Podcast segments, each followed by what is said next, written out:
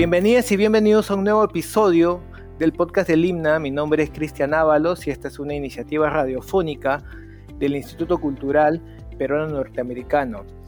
Nuestro festival Danza Nueva, edición 35, se está llevando a cabo hasta el 4 de junio y precisamente en las fechas 23 y 24 de mayo se presentó Señorita Pastel, juguete boyerista, propuesta dirigida y representada por Natalia Darcourt. Ella es actriz y tenemos el placer de hablar esta mañana de 24 de mayo con ella. ¿Cómo estás Natalia? Buenos días. Buenos días, hola, gracias por la invitación. Ha sido muy grato el proceso en el festival, eh, el compartir con, con todos los artistas y con los organizadores realmente ha sido, es y sigue siendo muy, muy, muy grato. También es grato poder hablar esta mañana contigo, Natalia, y, muchas gracias más bien por aceptar nuestra invitación.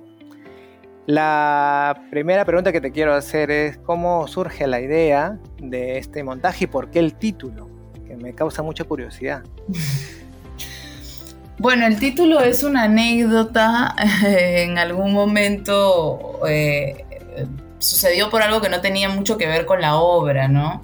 A, un exnovio le decían pastel por así por, por, por arte, ¿no?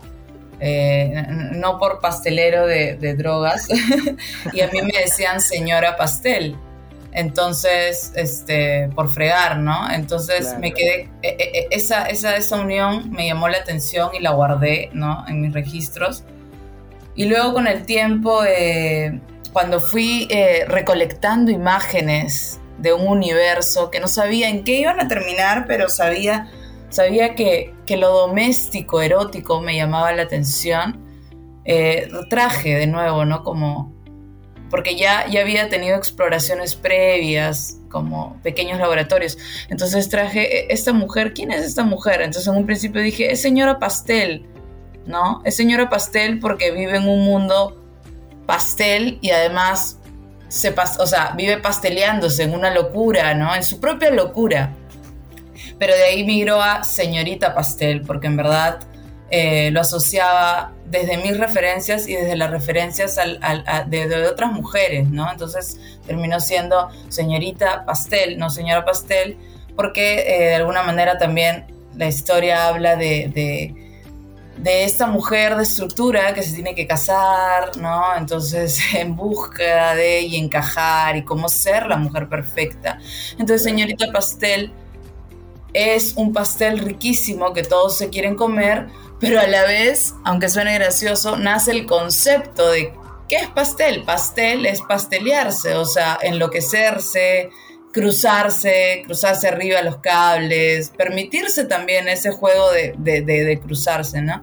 Y, lo que sale como, como un cotítulo, ¿no? Es como una explicación, una extensión, juguete boyerista, es porque como antes escribía todas las ideas en, en, un documento, todo lo que las imágenes que se me venían y las recolecciones que iba atrapando, ¿no? Porque o sea, estaba en la cocina de una amiga y veía que hacía una acción y le decía, eso es de señorita Pastel, le decía, o sea, y todavía no existía la obra, entonces sí iba, iba recolectando. Entonces cuando me di cuenta dije, pero ¿qué es esto, no? Porque también como amo, amo la fotografía y sigo algunos fotógrafos eh, boyeristas que juegan con esta idea de observar, ¿no? De sienten placer al observar como es una casa de alguien, de una persona, y todo el público ingresa a manera de observar como en una cajita de cristal lo que sucede, entonces le puse en un principio, ¿no? Como un, es, es, un, es un juego, es un juego voyerista, y como en teatro se, se acostumbra decirle a, la, a los entremeses, a las obras cortas, juguete, ¿no? Es un juguete, un entremés, juguete boyerista por eso. El elemento boyerista también tiene que ver con el, bueno, lo boyerista es obviamente eh, ser espiado, ser visto de manera clandestina por una persona. Entonces, eh, en, ese sentido, el objeto del boyerismo es la, es la, señorita Pastel que está en su casa, que está eh, en una situación erótica, por decirlo de alguna manera, pero al final esto, esto este concepto tiene que ver con el hecho de que el público esté ahí viéndote, presente. Eh, ellos son los que, ellos son los boyeristas, en tu idea. Sí, sí, ellos son los boyeristas porque eh, uno de los conceptos principales y disparadores de esta creación es que el público limeño se permita se permita disfrutar, ver e incomodarse situaciones erótico-domésticas. ¿Por qué? Porque en Lima eh, todavía tenemos eh, miedo de hablar de, de, nuestras sexualidades libres, ya desde mi feminidad, ¿no? Desde que las cosas que digo a veces desencajan en los ámbitos familiares, amicales. Entonces, y investigaciones que fui haciendo y recolectando, pues no, no tenemos todavía una libertad, ¿no? Hay cosas que, que dichas incomodan, ¿no? ¿Cómo vamos a decir eso? Pero en la intimidad sí, sí, sí podemos expresarnos como, a mí me gusta esto, y no necesariamente desde lo sexual, sino desde una libertad humana. Entonces, en este caso quería poner al público en esa situación, en ese ojo, como estás acá, has venido porque has querido y ahora vas a ver cosas que te van a gustar y cosas que no tanto, pero ese es el experimento, ¿no? Ahí viene la exploración. ¿Y de qué otras fuentes de, investigación has tenido? ¿Dónde más has hurgado eh, para esta performance? Eh, bueno, yo he trabajado bastante la fotografía, estuve trabajando fotografía de desnudo y de alguna manera eso ha influenciado, ¿no? Cómo el cuerpo virtual se libera en primer lugar y es más fácil eh, liberarse desde un cuerpo virtual, ¿no? Porque no, no es en físico, pero a la vez es, es sumamente abrupto porque las personas, eh, o sea, le pertenece a, a, todo el cosmos, ¿no? Y de alguna manera las personas se liberan al ver tus fotos, no necesariamente solo de desnudos, sino cuando hay más piel.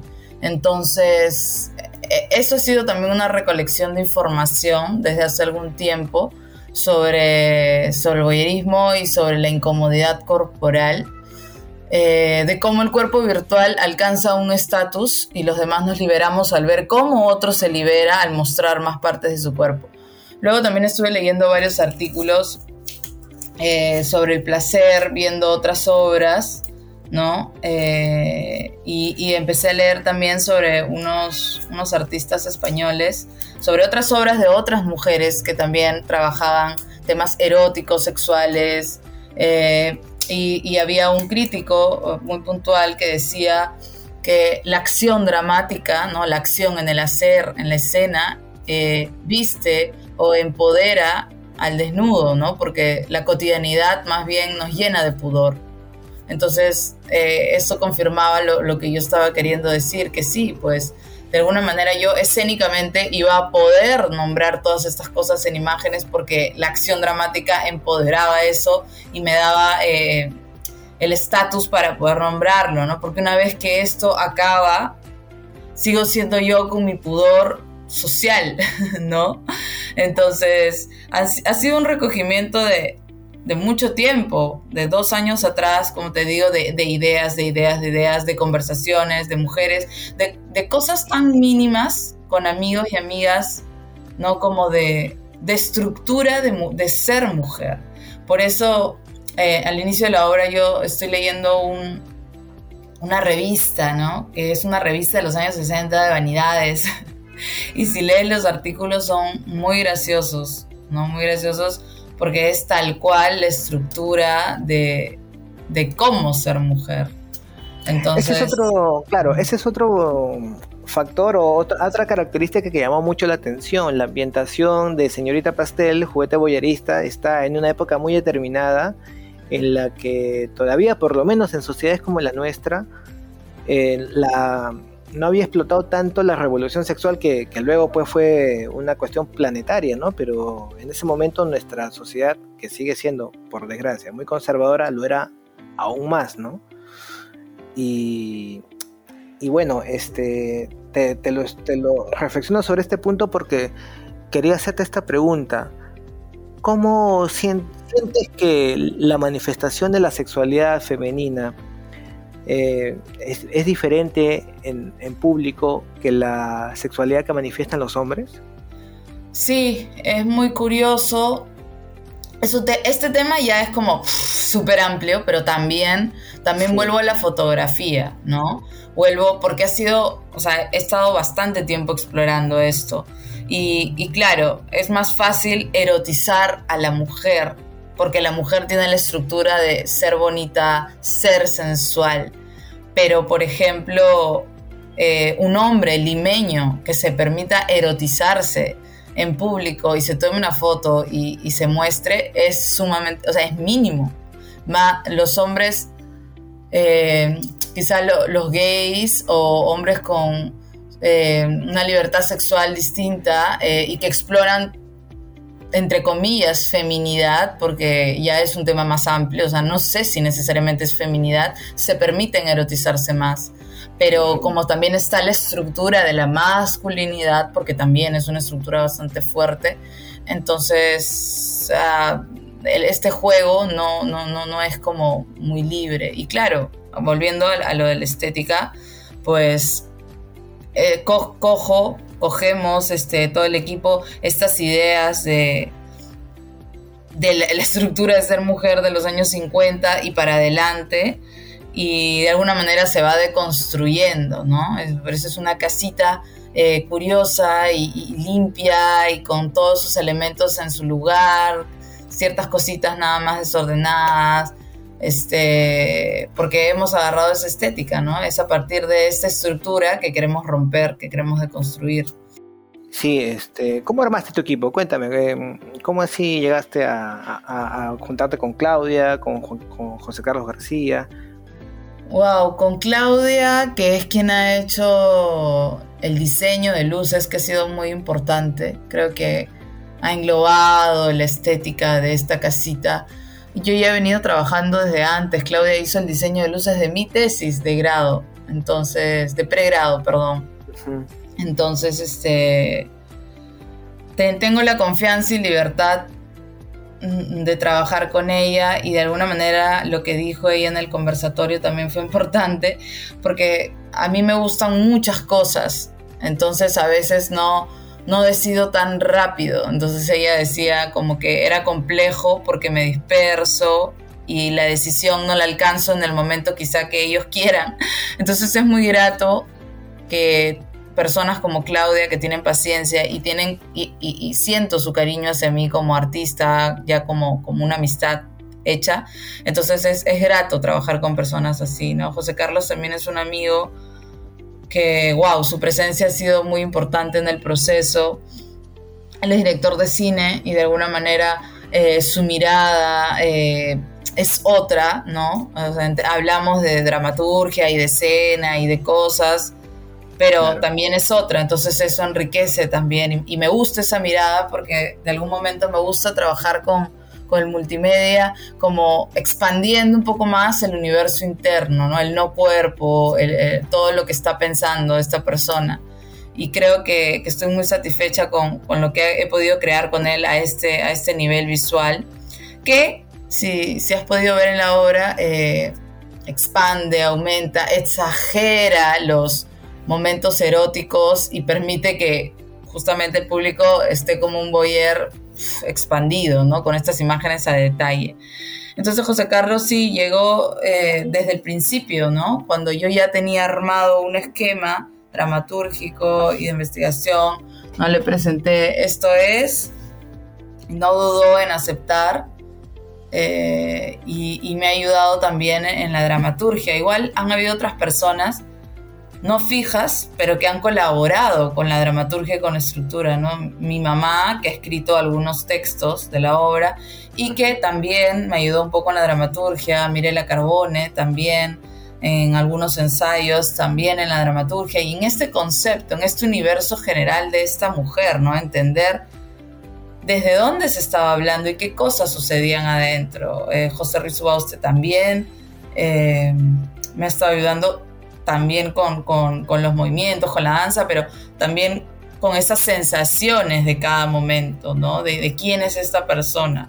Eh, y también otros amigos que han colaborado en, lo plástico, ¿no? En el vestido, ¿no? Que es de terciopelo, la máscara, eh, que la hizo mi amigo Toto Flores, eh, y, Gerardo, pues, que está en, el, en la parte de producción logística, que también ha sido muy importante para entender eh, estos elementos que están en la casa, ya sea la mesa y cada cosita que, ha estado pintada, pues no ha sido tan, tan fácil este, recolectar o, porque hay que tratarlas, ¿me entiendes? Que pasan un segundo nivel de lo normal que se consigue, ¿no?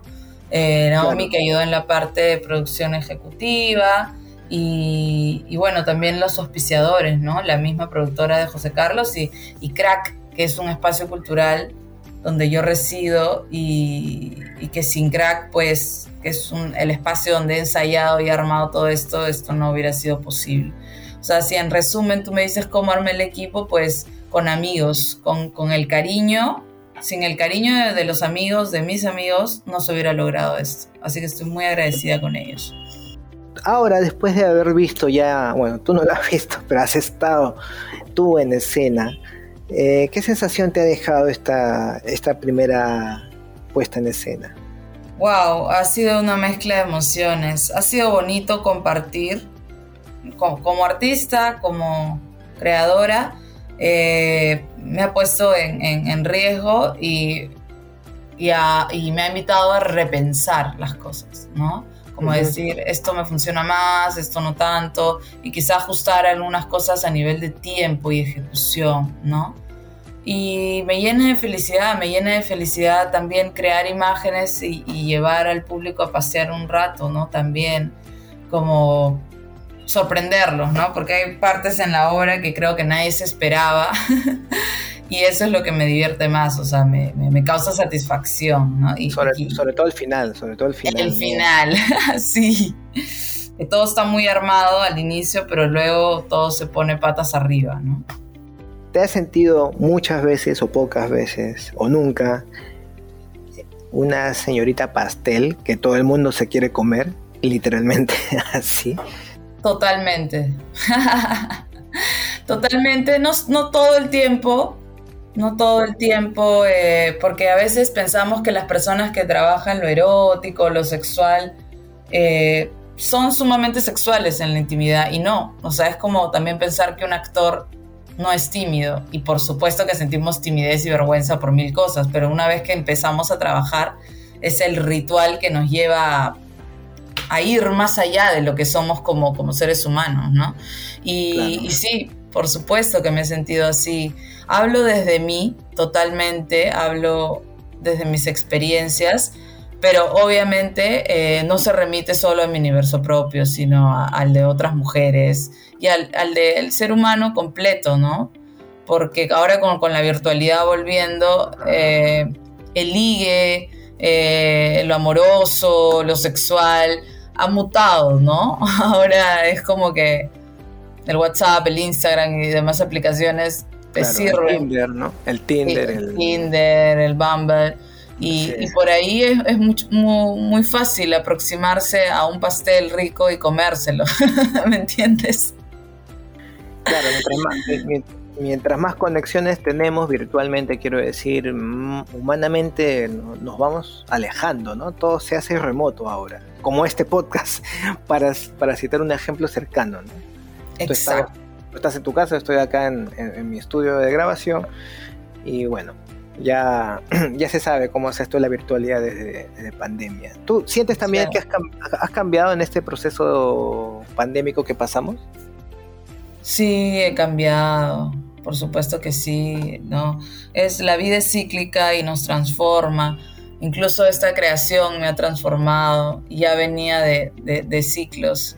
Y para mí nombrar esto también es lanzar al viento y decir cosas, ¿no? Desde el arte, desde el arte, desde lo que soy, porque desde ahí es donde sé nombrar las cosas. claro. Y, desde, esas son mis posibilidades y desde ahí hablo, ¿no? Y abierta a, seguir nombrándolas, ¿no? O sea, eh, me inspiro mucho en otros artistas, no creas, tengo mis mujeres referentes peruanas y, gente que ya no vive incluso y que siento su fuerza, porque a veces tengo reparos aún en, mis creaciones, ¿no? Como en este proceso cíclico y transformativo, si existe esa palabra, eh, pues me pregunto, esto, esto, esto va, esto no va, eh, eh, me atrevo a esto, encajará, quiero que las cosas desencajen a veces y, miles de preguntas y al final elijo una, ¿no? Y me atrevo a jugar con esa. Entonces, pero siempre uso la fuerza de mis antepasados artistas, porque de alguna manera Lima también va mutando, ¿no? Y, hay quienes también se atrevieron en, en 1800, 1700, en 1900 y ahora nosotros. Y para mí, para mí eso es importante y un regalo. La verdad es que yo siempre lo llevo cuando leo a los poetas peruanos, eh, las mismas poetas, ¿no? O sea, Blanca Varela, y Sumac, eh, Chabuca Granda y otras mujeres como Colette, eh, esta escritora francesa, que justo me puse la foto de WhatsApp estos días, que siempre ha hablado de su bisexualidad y sus novelas tienen que ver con lo erótico y todo eso, pues sentí que necesitaba la, la fuerza femenina, pero una fuerza encabronada, ¿entiendes? Para lograr esto. Y, dije, ¿de dónde me agarro? Pues de, otras personas que ya lo hicieron. Y a partir de ahora, ¿cómo quisieras tú llevar tu carrera de intérprete? Porque tú eres actriz, me parece que tú eres eh, egresada del ENSAR hasta... Yo, soy, yo me formé como actriz, también con una formación bastante de movimiento y de cuerpo dentro de la escuela. Ajá. Y también hice ballet paralelo y otras, otras danzas eh, pero no, tengo como una escuela de danza eh, pura, ¿no? O sea, lo he recolectado diferentes experiencias y desde ahí es donde también creo, porque me interesa el movimiento con contenido. Y en realidad me gustaría eh, ahora seguir haciendo cosas de teatro así como danza, teatro, teatro, danza, ¿no? Entre lo simbólico y lo no simbólico y, irme más hacia el cine, porque es, una de mis pasiones, de las cosas que me encantan, o sea, contar cosas en otro lenguaje, ¿no? A otra escala. Así que esas dos cosas visualizo y concretizo ahora como intérprete y creadora. Claro, y me imagino que el lenguaje cinematográfico te dará muchas más herramientas de expresión, ¿no? Es un lenguaje bastante interesante también. Tan, tan interesante como la danza, claro está y mezclarlo, ¿no? Como, como lo pudiste apreciar en las, en las proyecciones. Por supuesto, sí, sí, el, elemento audiovisual para quienes no, obviamente no han podido ver, eh, eh, Señorita Pastel, juguete boyerista, fue un elemento que impacta, que impacta, que incluso a veces te diría como un pequeño comentario, este, te resta un poco de protagonismo, pero entiendo que ha sido también la intención, ¿no? El hecho de que se te apoque un poco con el video y bueno, este... Claro, claro, porque entiendo eso y está bueno hablarlo, porque son momentos en que la teatralidad cambia a un doble lenguaje, a un doble discurso, ¿no? Entonces, claro, pierde foco, pierde foco eh, la presencia en vivo y cobra foco una presencia audiovisual. Y, por eso este, hago como movimientos más chicos y todo, pero, o sea, hay personas que incluso han dicho que no les gustan los videos, que les perturban. y está bien, Está bien que no. Era la idea, claro, era la idea, de la curva, pues, ¿no? Había que incomodar al público, eso, eso me parece que es valioso también, ¿no? Que el público se aleje de la zona de confort. Sí, eso me gustó también de los comentarios, ¿no? Que, que se hayan incomodado, porque creo que eso, o sea, nos incomoda porque no, no, no estamos acostumbrados a ver estas cosas con una amiga al costado, ¿no? O como con 50 personas a mi alrededor, las veo solos. Claro, el, un boyerista ahí tramposo, digamos. un, boyerista, expuesto en todo caso.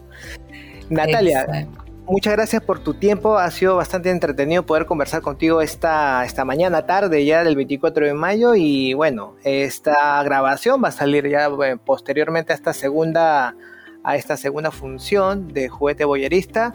Recuerden amigos que el Festival de Danza Nueva Edición 35 va hasta el 4 de junio. Se vienen eh, otros, otros proyectos más como no, Movimiento Continuo, viernes 26 y sábado 27, La Forma de la Discordia del grupo Danza Lima, el martes 30 y el miércoles 31 y finalizamos con Latencia, la compañía Danza PUC, que va el sábado 3 de junio y el domingo 4 de junio. Te veremos por acá, mi estimada Natalia, para estas funciones también. Por supuesto que caigo a ver a mis compañeros. Gracias por todo, Cristian de que ya estaremos conversando entonces. Un fuerte abrazo y, y conmigo será hasta una siguiente oportunidad. Hasta pronto.